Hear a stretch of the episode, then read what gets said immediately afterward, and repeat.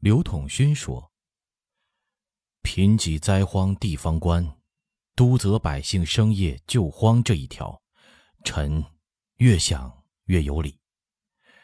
这里的叫花子有许多是年年都来，家乡有灾无灾都来。他们有句口号：‘地势刮肩板，不如讨饭碗。’要饭三年，给个县官不干。有个地方乡盐成习。”秋种夏收一毕，倾家出动出来富庶地方讨饭，一布袋一布袋的制钱背回去，本乡还发给他们赈荒粮。这里苏杭阳湖还有无锡南通，无赖游民结成花子帮，白天装可怜乞讨，夜里聚赌淫盗，什么无法无天的事儿都做。待破案前了一应，臣头一件就要捣毁这个花子帮。有的帮手腰缠万贯，妻妾成群，臣还要查实劣迹，奏明请旨，明正典刑。纪云笑着说：“哈哈，言青说的是啊，他们这是聚众结帮，不必去查就能定罪的。本来老实百姓进了这痞子帮，许多变了歹徒，这不是小事情。有些人何尝可怜？六合县汤家镇饭店那个小叫花子。”主子还记得吗？问他是哪里人，他伸着手，这么呃，俺俺是商丘的爷呀，可可怜可怜爷呀。我心说你是爷，我倒成了孙子了。大家听得哈哈大笑。乾隆点头，指着纪云，笑着说：“怪不得你死活不肯施舍，朕当时还觉得你太忍呢。”纪云忙躬身陪笑说。主子是仁德慈悲、通天彻地的，臣只是一颗平常心，不敢太忍，又不能不忍。傅恒见乾隆欢喜，在旁凑趣儿，笑着说：“他在佛爷跟前是平常菩萨心，有时也不平常呢。上回说要作诗，做的比李杜好一倍。我说你试着说两句，他说：‘四个黄鹏鸣翠柳。’”两行白鹭上青天，又说：“新松恨不两千尺，恶竹要砍两万竿。”众人听了，又复大笑。当下金鸿又向乾隆奏说了几处行宫修复的情形，又说及自己将赴广州，华阳杂处民风刁悍，请旨再筑几门红衣大炮，筑炮台御海寇，还有各地驻军露营、布防、调防设置。足用了小半个时辰，乾隆听得也甚专注。待金鸿讲毕，皱眉说：“教堂的事儿已经屡次有旨，他们洋人蛮夷愿意信天主、信耶稣，可以听便。教堂就是给来天朝贸易的洋人用的，在中国传教不行。我们有儒释道，足够用的了。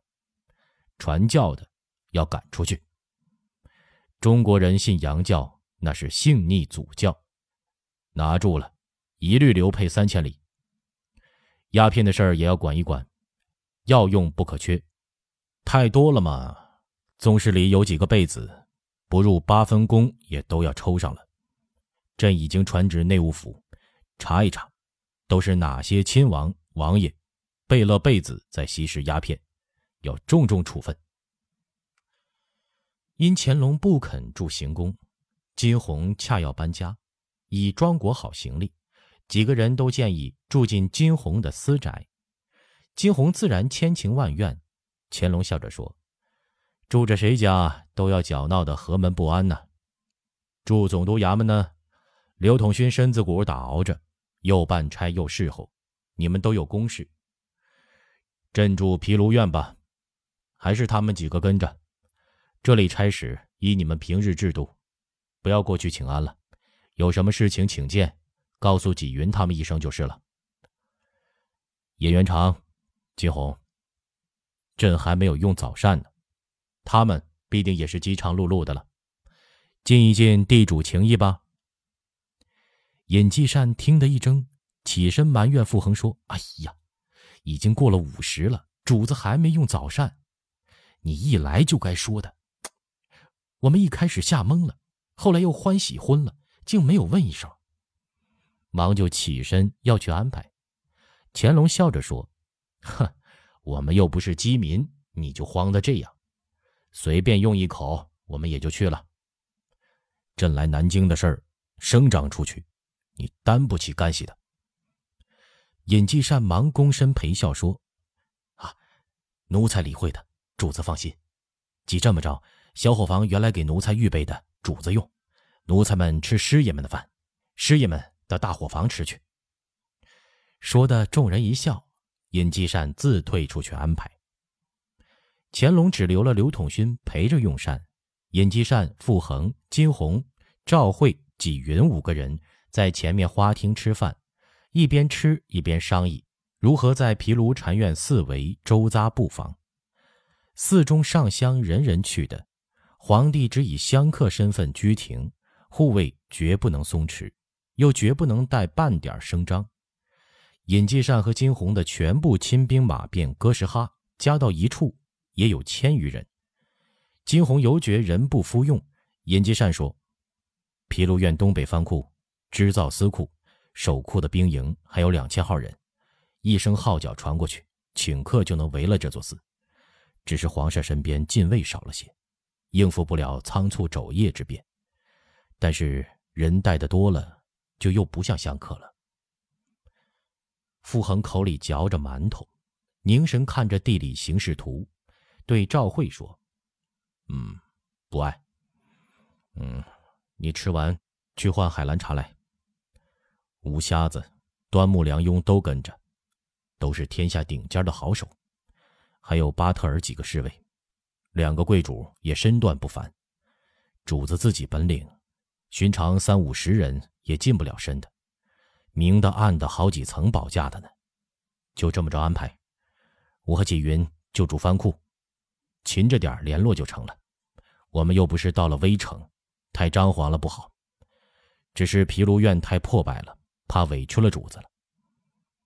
尹继善笑着说：“一年前已经重修了，方丈是南京第一高僧，法空和尚，道德高深，精通佛典，可以陪主子谈禅说法，也可防左道妖法，伤损主子。”恰海兰茶下岗进来，纪云笑着拍凳子：“哎，这里坐，赶紧吃，我这儿啊还有好东西送给你呢。”海兰茶捉起箸，夹了一块牛肉，便填到嘴里。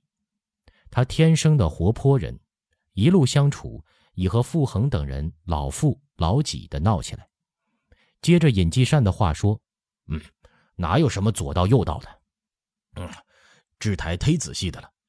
世上有鬼神没鬼神？问我和赵慧，杀人论千，尸积如山。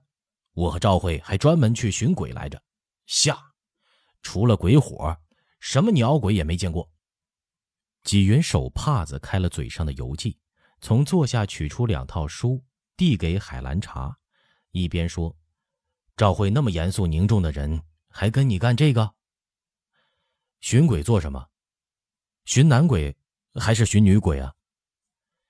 海兰茶嘴里呜噜着吃东西，翻着书，皱眉说：“嗯，呃，这是。”沈约的诗韵，我只懂得白刀子进去，红刀子出来。嗯，要这破玩意儿干嘛？男女鬼都寻，寻见男的瞧个稀罕，这要是女的呀，嘿嘿，就把来个鬼婆娘睡。嘿嘿嘿。傅恒还在看地图，听得扑哧一笑，问道：“哼，女鬼要多了呢？那多多益善。”咱是韩信点兵，那要是一大群呢？嘿，我也有一大群兵。众人哄堂大笑，纪云笑得胡子乱颤，说：“哈哈，兵鬼相配，我可没那么多钱买诗运送啊。你一套，赵慧一套，拿去研究，算我呀，给你们两对鬼夫妻的新婚贺礼。”金红笑着说：“雅得很啊，之子于归，四大运部。”傅恒一手捏地图，一手指着书，笑着说：“嗯哼，你们绝不要往雅处想，这位几大烟锅子呀，只管往俗处想。越俗越对头。纪云扇子拍膝说道：“哎呀，袁长已经看穿了，我就直说吧，真的是新婚四大运步，难道你们不要评上去入？”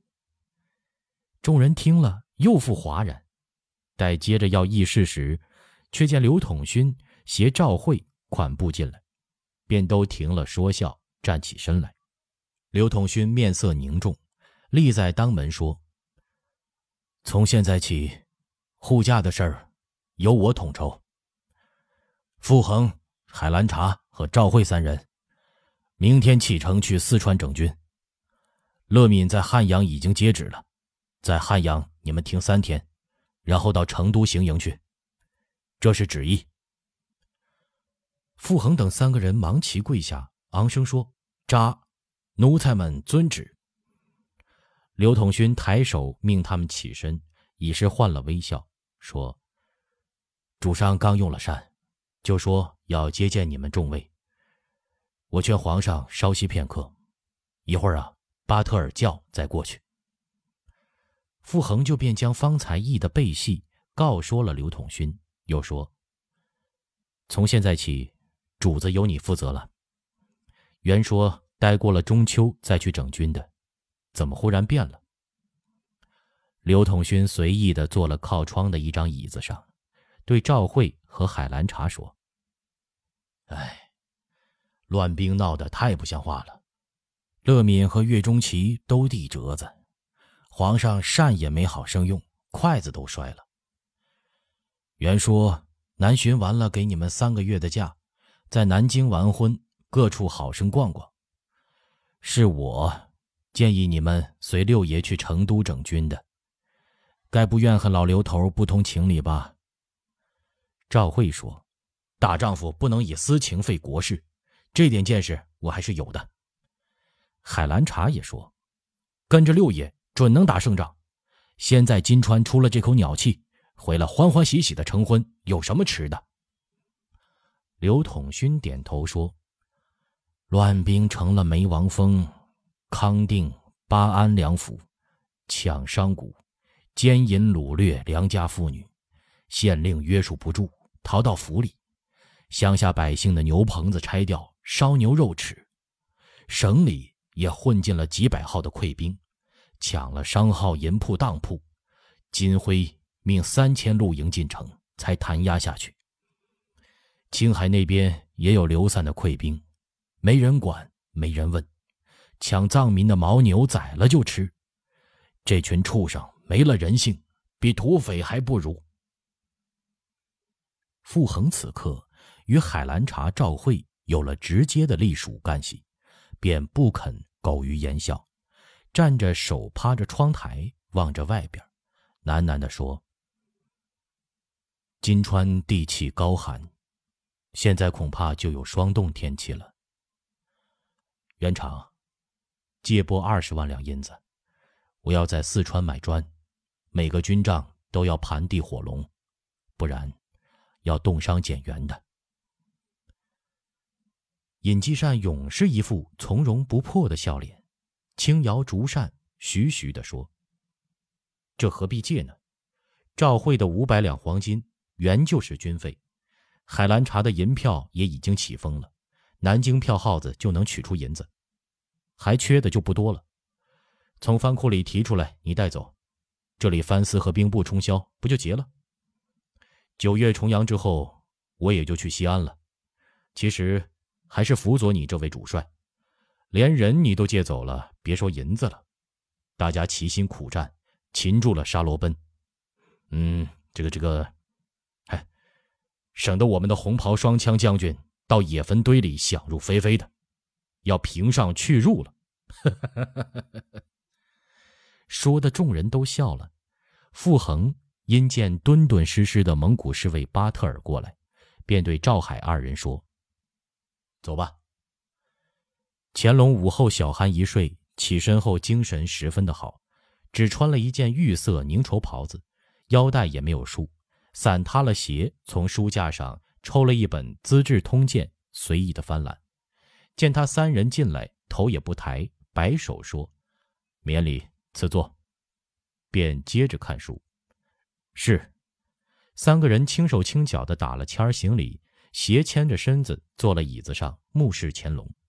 乾隆凝神注目着书，良久，叹息一声，抬起头来说：“唉，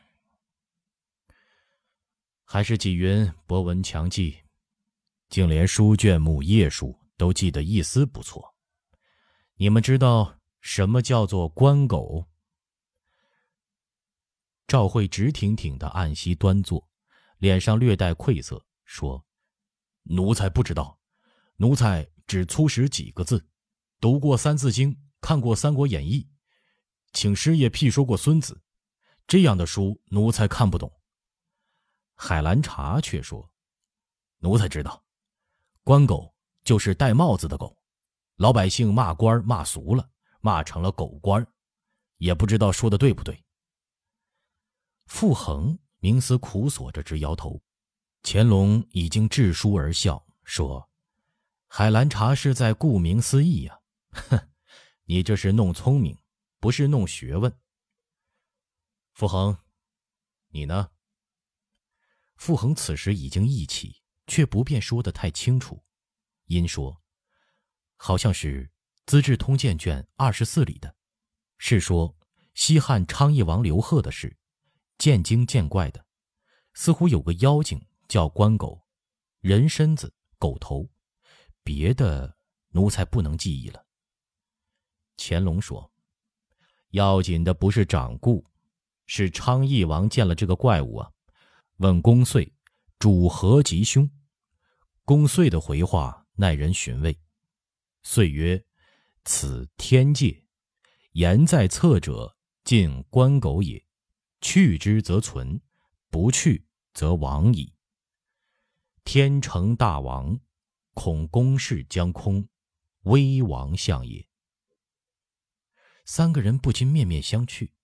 他们一肚皮的整军，计划着在金川叱咤风云，杀沙罗奔一个人仰马翻，想着乾隆必有一番训诫叮咛，军政治安上的事儿也要有所安排。怎么忽然谈起学问掌故来了？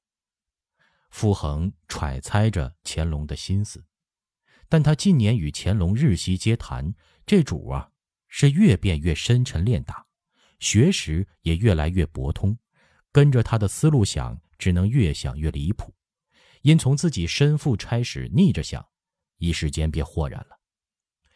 稳臣在椅中一拱手说：“昌邑王淫昏之主，见怪见患不足为奇。”如今圣上尧舜天日在上，内无萧强权争之变，外无强寇入国之患，国力强盛，自秦始皇以来无可比拟，吏治败坏确乎不已，也是历代盛世伴之而来的痼疾。主上不必过于忧虑，惕然警觉，徐徐整顿，自然渐渐的就好了。乾隆神色已经不再忧郁了，点点头。又问赵慧和海兰察：“两位将军，你们怎么看呢？”赵慧老实的说：“我是心里诧异。我虽然不懂史，老人家们都说，如今圣治比圣祖爷时还要好，天下清明，朗朗乾坤。主上一路我们侍候过来，平安出北京，安全进南京，连个贼影也没见着，怎么突然说起关狗了？”听起来心里发瘆的。海兰察一本正经的说：“奴才更是不明白了，天下狗官，官狗多，那是半点不假。照奴才的想头，也就如此而已四个字。